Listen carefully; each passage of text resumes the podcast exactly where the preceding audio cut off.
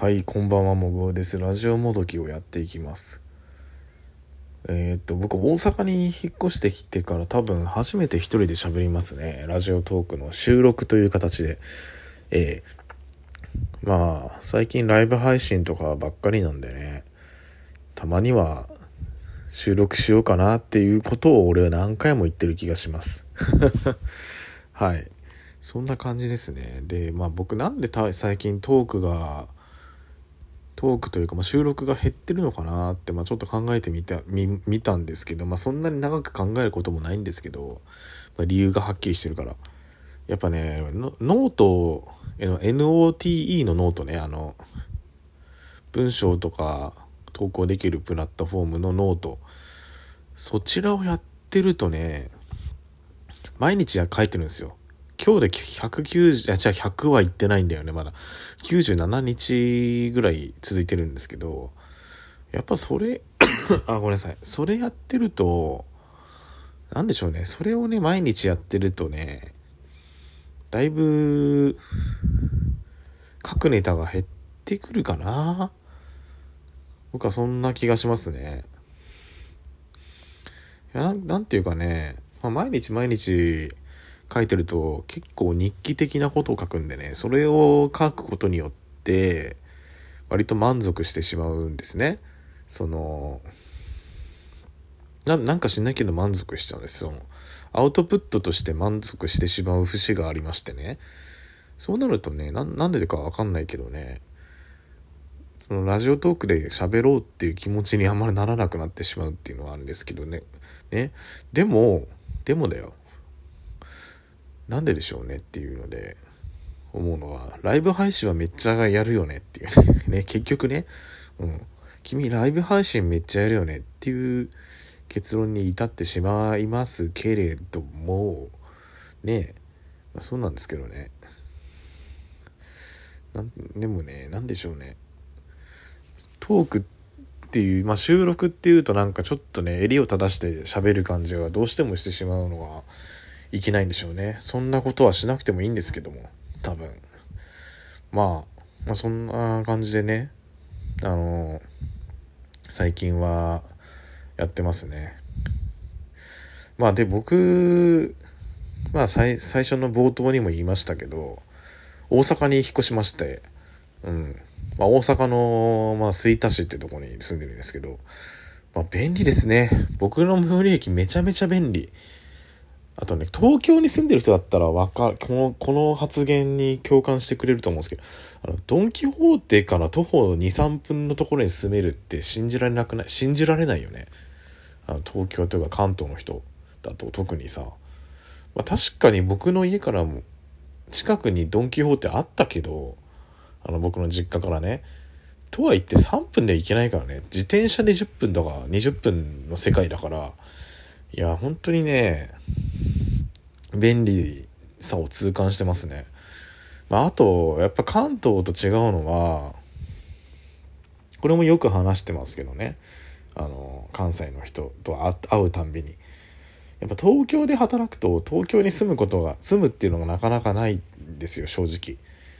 で都内といってもその23区街道に住んでいたとしてもですよ。結構やっぱ東京に住むっていうのは難しいんですよ。うん、で東京に住むとやっぱお金かかるよね。シンプルに。駐車場代とかも高いしね。ね。でやっぱりどこにすそうなるとどこに住むのかって言いますとねあのー、やっぱり埼玉千葉神奈川とかやっぱそのいわゆる首都圏首都3県っていうんですかね。そこに住む人多いんですよね。やっぱ都じゃ都に住まないんですよ。都に住まねえのよ。うん。でも僕は大阪ですけどまあ大阪の隣の市ですけどね。住んでる場所。いやかなり近いんですよ。やっぱ通勤とか。結構シャレになんないぐらい近いんですよね。この近さこの近さでもうわー会社行くのだりって思うのはまあそれはもちろんそうなんですけどやっぱ近いやっぱ遠かったんだなって思いましたね。東京に働いてると。まあ都内に住むの結構ハードル高いっていうのもやっぱありますけど。大阪府内で住めるっていうのがやっぱ全然違いますよね。であとやっぱりこの転勤はやだやっぱさ田舎だと田舎の転勤は結構辛いっていう最近はてなぶはてな匿名ダイアリーを僕読んだんですけどやっ地方都市に住むのはやっぱ全然ありですね。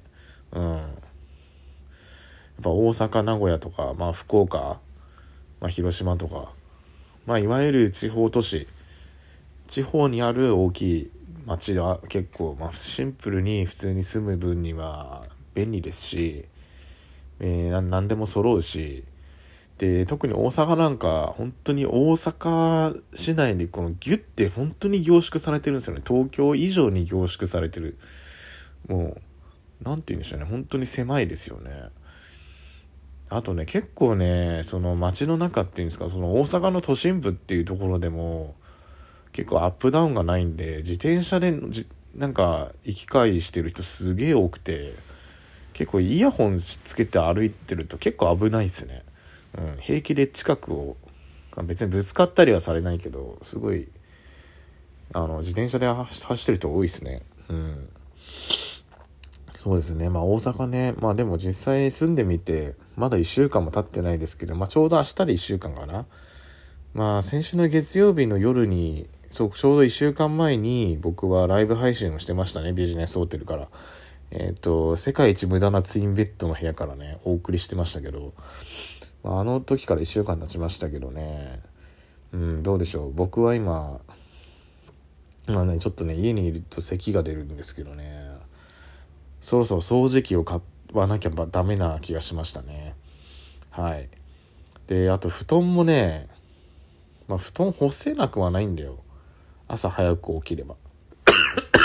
もうすいませんね。もうちょっと僕多分コロ熱ないんでコロナじゃないと信じたい。シンプルに埃がすごいかもしれない。うん。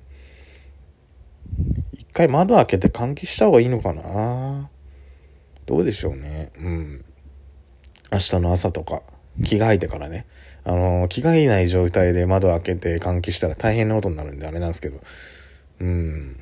埃がやっぱね人間が住むとね埃がすごいんでしょうね。僕が引っ越してきた時というか、まあ、その完全に初日の時はめちゃめちゃ部屋綺麗でしたからね。うん。まあそんな感じでねあのー、1週間経ちましたけどまあそうですね。まあちょいちょいラジオトークやってる人とね何人かお会いさせてもらってるんですけどね、まあ、非常に助かってます本当に。あのマジで僕本当の本当に大阪に友達は多分いないんよね。いないよな。あまり思い出せないから多分いないんですよ。うん。高校大学の友達で大阪に住んでる人って多分いないんですよね。だから本当にインターネットのいい使い方をしてると勝手に自負してるんですけど。うん。や、マジで、そうですね。もうちょっとね、落ち着いてほしいんですけどね。で、早く僕としてはね、その、東京にいる友達が大阪に遊びに来る世界線になってほしいんですよ。いや、多分結構大阪に行きたいって言ってくれる人が、俺いるって感じて、俺はいると感じてんだけど、そういう風に言ってる人がいらっしゃると感じてるんですけど、どうでしょうね。あのーすごくそういうふうにそういう世の中になることをすごい楽しみにしてるんですけどね。はい。でそうですね。あと僕今ね家の中に今布団に潜って喋ってますけどまあ物が、まあ、ちょっと若干部屋散る、まあ、若干じゃないな結構散らかってるんですけどで僕の部屋に今足りないものというのは洗濯機と、ね、冷蔵庫なんですよね。で洗濯機と冷蔵庫がないって多分もうこれ1週間言い続けてます。であと僕は1週間待たなきゃいけないんです。来るまで。いやこれねあの外食ですごい助かるんですけど外食できるっていうね環境に。うん。でもね何て言うんですかね。外食ばっかだと飽きますね。やっぱなんか自分で手を動かしてなんか料理する 機会が欲しい。そんな気持ちでいます。ただ俺でも今部屋にね、まあ、机と椅子ないから机と椅子どうしようか今すごい迷ってるんですよね。うん。で椅子安いやつ買うと結構痛い目見るんでどのぐらい金かけるべきかっていうのすごい迷ってるんですよね。でもねクレジットカードの支払いが怖いんです。本当に。12月ボーナス入るからとはいえね。すげえ怖いの。本当に。だから無理してお金使いたくないんだけどやっぱね机と椅子ねえとさすがに飯食えねえよなと思って。だからデスクとチェワークチェアは絶対必須だなと思って一応ニトリで見に行きましたけどいやどうしようかなと思ってね。うん。本当に買っちゃうっていうふうに思ってます。であとこの今の今の僕が今部屋の隅っこというかね隅っこに僕は今布団を敷いてるんですけどこの配置もう慣れちゃうと例えばこのデスクと椅子を置いた時に景色なんでしょうね布団の配置を変えてしまうと僕の寝心地にも関わるのではないかと危惧してますがまあどうでしょうね。慣れてくるんでしょうね。とりあえずあのちょっと明日はちょっと気持ちを変えて布団ちゃんと畳もうかな。うん。畳んだ方がいいよね布団ね。って思います。あとねそう衣装ケースでけえからこれちょっと少し小さめのやつ買ってちょっとどうにかしたいなって気持ちですね。それが衣装ケース分でね0.5畳ぐらいスペース取ってるからね。結構マジな話。なんかいろいろやりたいことが多いです。まあそんな一人暮らし始めて1週間でした。まあ今回はこの辺にしておきます。皆様どうぞ。いい夢見てください。おやすみなさい。